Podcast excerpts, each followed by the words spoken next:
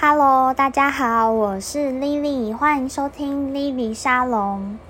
啊、今天我们要接续上一集，继续来讲十二国记。嗯，今天呢，我会讲到的主题呢，大概就是杨紫是怎么把太奇接回了十二国的世界，然后太奇他要如何找回失踪的萧宗，以及夺回他被抢走的国家。就大概这两个主题吧，希望我可以把它讲完。不过这两个主题呢，呃，小野部由美老师就写了很久，中间等了十多年吧。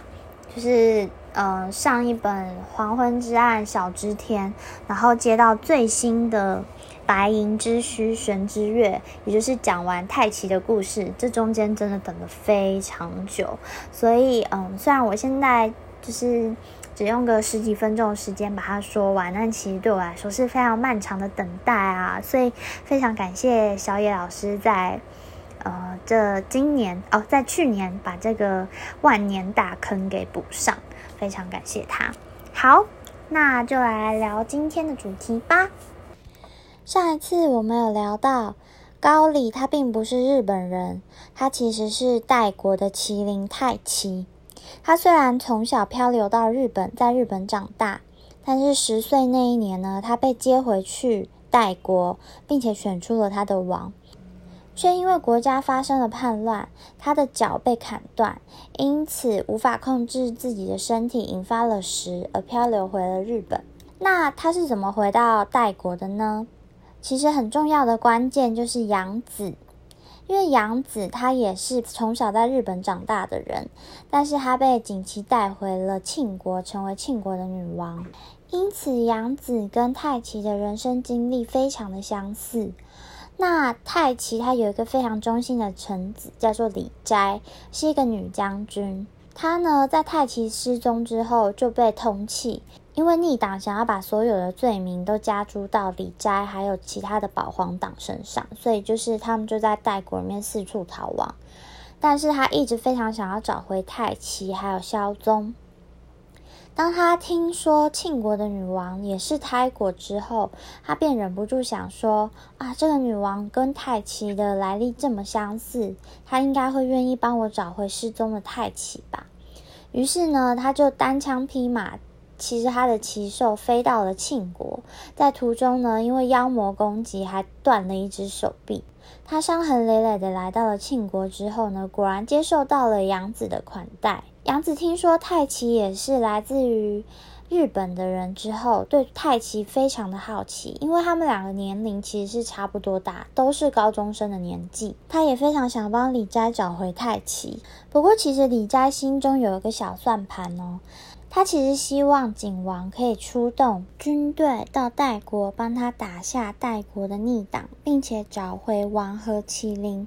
不过这是不可能的哦，因为呢，嗯，十二国记里面有一个天地制定的天罡是不能够违违背的，一旦违背的话，就会立刻遭受到反噬，而王。绝对不能做的事情就是不能侵略他国，这是明明白白写在天罡之中的规定。呃，曾经有一个国王，就是柴国的尊王，嗯，他是一个非常贤能的王，把柴国治理得非常的好。但是呢，他的邻国范王失道，所以很多百姓受苦受难。他就派出王师去邻国，要去救济这些百姓过来到他的国家，然后接济他们。嗯，但是没有想到，当军队踏上邻国国土的那一天，尊王跟他的麒麟就相继暴毙而亡。这故事其实有点恐怖哦，因为通常王跟麒麟是永生的，不会死，除非失道，但他也没有犯下失道的病。通常失道是麒麟会经过一段时间的生病之后才会死掉，但是。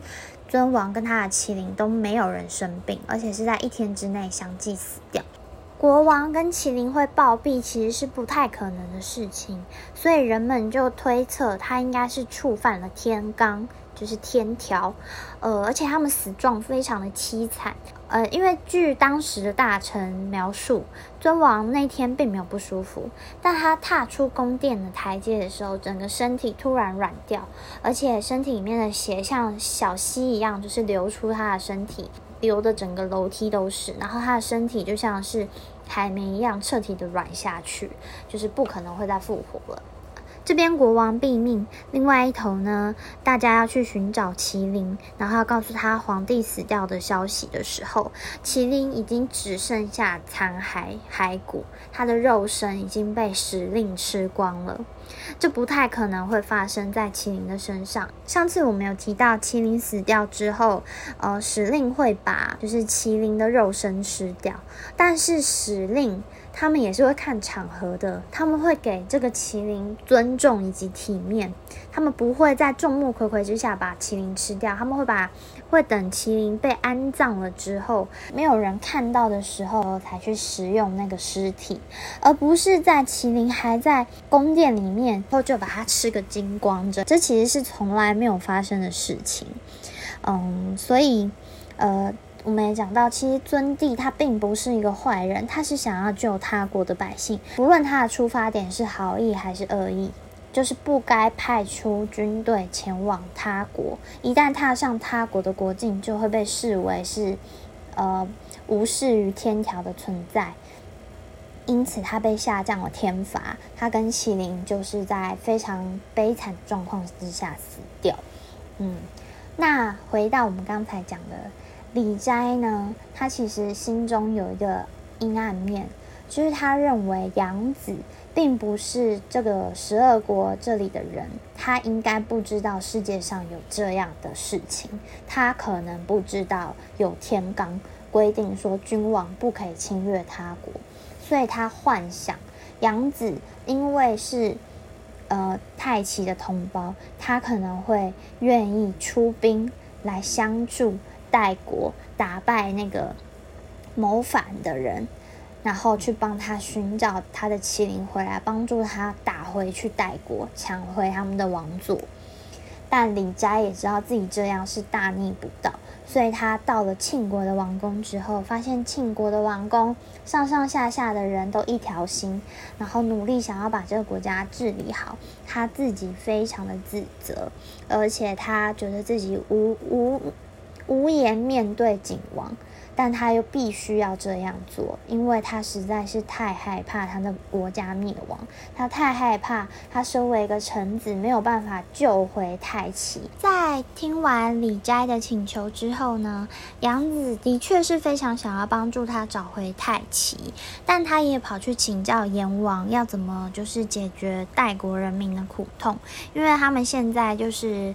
呃，被逆党就是统治，而且长期没有国王，大家都水深火热的。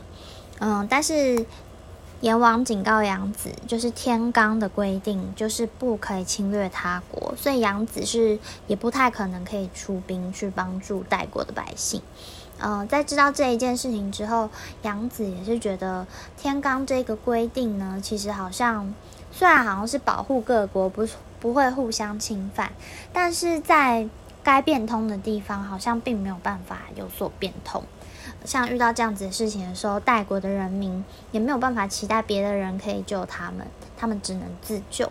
嗯，后来，呃，阎王跟杨子他们决定要寻找，就是各国的麒麟来帮助打开石，然后利用石令到。日本去寻找太奇，因为他们相信太奇应该是因为时而被卷到日本去的嘛。嗯，但是各国之前都没有这种互相合作的潜力，所以他们决定要到蓬山去寻找玉叶真君，也就是玄君，蓬山上的仙女，来询问他这件事情是不是并没有违反天罡。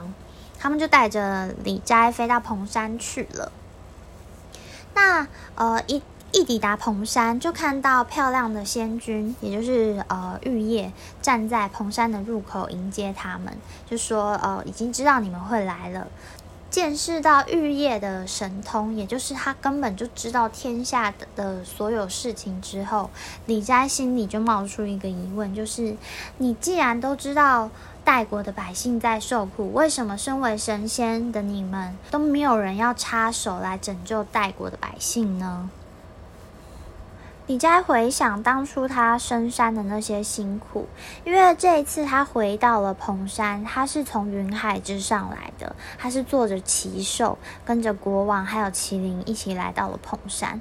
但当初他去找太奇的那一年呢，他是在下面，在黄海之中挣扎着，在妖魔的嘴下拼了命的爬到了蓬山，活了下来。但是人民跟神的。差距实在是太大了，他忍不住直问玉叶。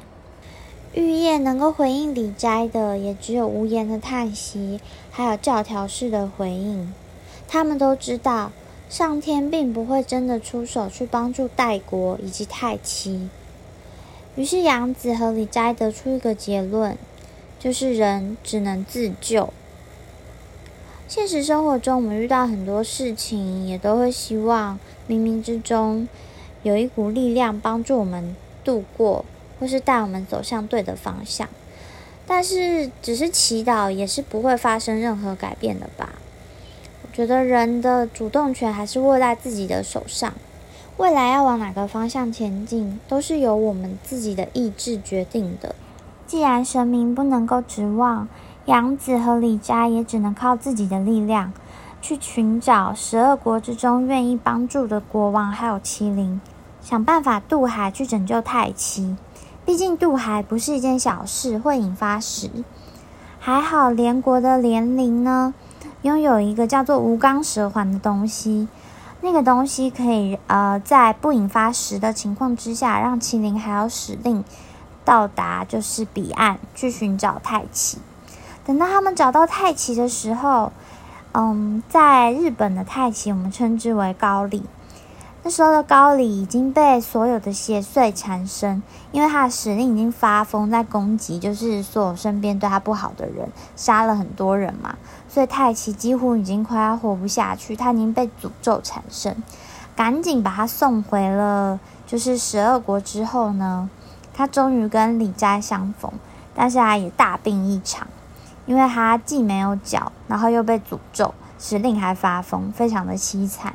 而李佳看到太奇的那一瞬间，也几乎是崩溃大哭，因为他在十年前看到他的时候，他还只是一个小小孩。转眼之间，他们之间错过了这么多的岁月，太奇已经长大，变成一个十八岁的高中生，两个人都已经物是人非了。由于太奇的身体状况非常的不好，必须要把沾染到血腥的使令跟他立即剥离才行。所以呢，众人又把他送到了蓬山，请求仙君的帮助。那仙君呢，便提出了要将使令回收，去做清理的动作。所以呢，太奇身边虽然有两个非常强悍的使令，但是暂时必须要跟他分开，然后必须安静的休养。回到庆国之后呢，恢复记忆的太极非常感谢景王杨子对他的帮助，也非常感谢各国愿意伸出援手。然后看到一路辛苦寻找他的李斋，也是感慨万千。但是呢，他也觉醒，他是一个国家的麒麟，他对他的国家有责任。而在他失忆回到蓬莱这段时间，代国的人民都在水深火热之中，所以他认为复国的道路是不可以停止的，他必须要立刻回到代国去寻找萧宗，并且拯救百姓。于是呢，他决定在不惊扰庆国众人的方式之下离开。跟李斋默默地飞回他们的国家代国，并且踏上寻找萧宗的道路。故事也终于进入到我们最新的一集，也就是白银之虚玄之月，终于要讲到这一集了。其实这一集呢，就大概两个重点吧。一个呢，就是如何找到萧宗，以及他这段时间到底躲藏在哪里，如何生活这件事情。还有一个就是太奇，他回到了代国的王宫之中，是如何展开绝地大反攻，并且从一个就是呃不不知世事的纯洁小麒麟，变成一个深谙宫斗之道的腹黑少年。我有说过，麒麟是非常慈悲的生物，对吧？麒麟呢，害怕血腥，害怕暴力，喜欢一切跟仁慈、善良以及爱有关的东西。所以呢，麒麟是绝对不会主动害人的。但我也有说过，太奇呢，它跟别的麒麟不一样，它是黑麒麟。黑麒麟的力量非常的强大，不是一般麒麟可以比拟的。其实太奇呀，他从小遭遇这么多灾难，甚至连脚都被砍掉了。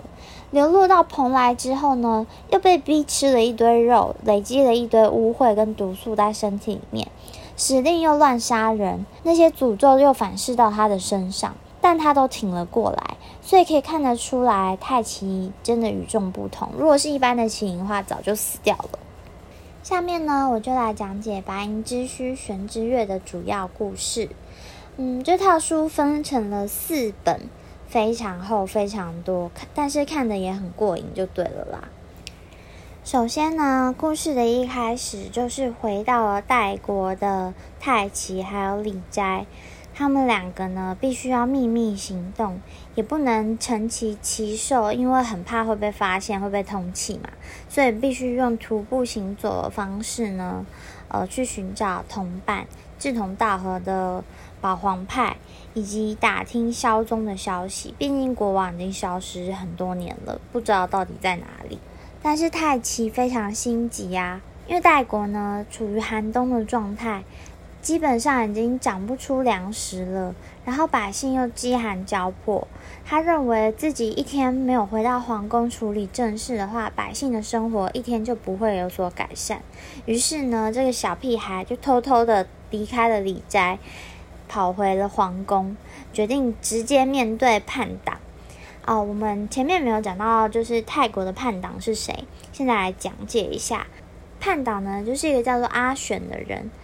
阿选呢，曾经是一个拥有非常多美名的一个将军，他跟萧宗曾经被誉为是这个国家的双璧，就是碧玉的碧，可以被这样子称呼，可以看得出来他其实曾经是一个非常有能力的人吧。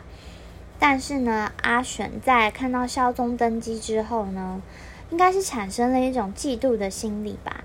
就是他会觉得说，诶，如果我也去深山的话，是不是就是我成为王了？然后一旦他曾经觉得自己的竞争对手变成了王，他必须要向对方低头之后，他那个不平的心情也会越来越明显，越来越无法忍受，于是他就叛变了。在行刺萧宗的那一天呢，阿选手下的人马将萧宗逼退到了山谷之中，但是发生了落石，所以萧宗就被封印在山谷里面，无法出来，找不到出路。这几年就一直一个人在那个暗黑的地方行走的，因为他拥有神的身体，所以他不会死。但是呢，一个人在里面也是快疯掉了吧。然后再说回太奇这一边。我觉得这一套书呢，最重要的一个角色就是太奇。嗯、其他的部分我觉得大家可以去看书，去自己去体验那个阅读之后带来的惊喜吧。但我主要想要讲的是太奇。嗯，最一开始，太奇给我们的印象是一个哭哭啼啼的小孩，他找不到对于自己身份的认同，因为他从小呢被当成人类养育长大，长到十岁那一年。他突然被说，你不是人类，你是麒麟，甚至不是日本人，你是海的那一边的十二国里面代国的麒麟。他根本不知道麒麟是什么，也不知道麒麟的职责，更不知道自己有没有能力可以去扛这些责任，是一个对自己百般怀疑、不自信的人。再到了失忆，以及在日本度过的高中生涯。他是一个被诅咒的人，靠近他的人、伤害他的人都会被以百倍、千倍的暴力奉还。他身边充满了诅咒以及怨念，但是呢，他他天生的天性又让他选择要闪的去面对这些，所以看到那些杀戮，他自己又非常的痛苦。那回到了十二国之后呢，他又找回了失去的记忆，想起了自己对于国家的责任，对于主上的责任。然后他白白浪费了这么多年的时间，浑浑噩噩。如今呢，他终于要找回他的百姓，他非常的极力期待自己可以做些什么，帮助百姓脱离苦难，赶快找回主上，帮助国家进入正轨。太奇啊，他的成长真的非常的明显，因为他一路是这样的颠沛流离，找不到认同，找到认同之后又失去。失去之后又再找回，他当然更珍惜他现在拥有的这一切。而他应该是史上接收过最多恶意的麒麟吧？因为一般的麒麟呢，都是被人民仰望着、爱戴着长大的。但是呢，他却在日本经历过那一段几乎是被霸凌的生活。嗯，所以他知道人性的丑陋，也知道人不是全然善良的。所以，当他回到了叛变的王宫之中，阿选呢又不敢随便的杀掉他，于是架空他的权力，但是让他坐回了台府，也就是宰府的位置。他作为一个台府，当然希望底下的臣民可以就是听从他的政策，赶快去拯救代国的百姓。但那些人呢，一心只想玩权术，所以根本就是阳奉阴违，没有要理会他说的话。这样子的太奇呢，并没有放弃，他仍然就是非常努力的，在这个水深火热的王宫里面找到自己帮助人民的方法。嗯，我觉得有几点呢是可以提出来，就是跟大家聊一下为什么会说他腹黑这件事情。因为呢，太奇他是一只会说谎的麒麟，一般麒麟就是傻傻的，非常善良，绝对不会说谎的。可是呢，太奇他居然对阿选说，他在阿选身上感受到了新的王气，营造出阿选真的有可能篡位成功的一种假象，然后步步让阿选就是掉入他的圈套，放下对他的戒心，就还更多的权力到他手上，所以他也更能够帮助百姓度过冬天。另外一个呢，我觉得非常神奇的，就是在。阿选抓住了萧宗之后，企图要在公众的面前呢处决萧宗，但是呢，太奇在重重守卫监视的状态之下，居然拔起了一个守卫的剑，并且砍向守卫，一路见佛杀佛，见神杀神，砍到了萧宗的身边保护他。这其实是不可能的事情，因为。麒麟是不会杀生的动物，他们绝对是害怕见血的。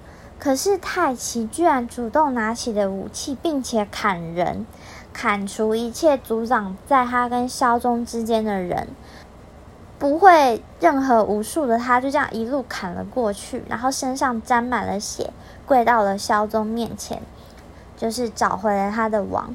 即便他快要晕倒了，他还是就是坚持着。就是一定要拯救他的王。太奇身边少了那两只使令来帮他做这些杀人的事情，他居然自己去杀人。虽然之后呢，他因为主动砍人这件事情遭到了反噬，又生了一次重病，而且很有可能会留下后患。但是他也不后悔，因为他拯救了他的王，并且帮助萧宗逃跑。因为太奇的勇敢，萧宗才有可能逃出升天，不然他很有可能就在百姓的面前被处决了。嗯，因此呢，萧宗也才有机会带着太奇逃跑，并且组织了皇军打败阿选的叛军，终于夺回了王位。我觉得这整套白银之虚玄之月呢，有一点像是东方版的《王子复仇记》吧。那个王子不是萧宗，而是太奇。太奇他真的是一个，就是让人非常惊叹的麒麟诶，怎么会有麒麟砍人呐、啊？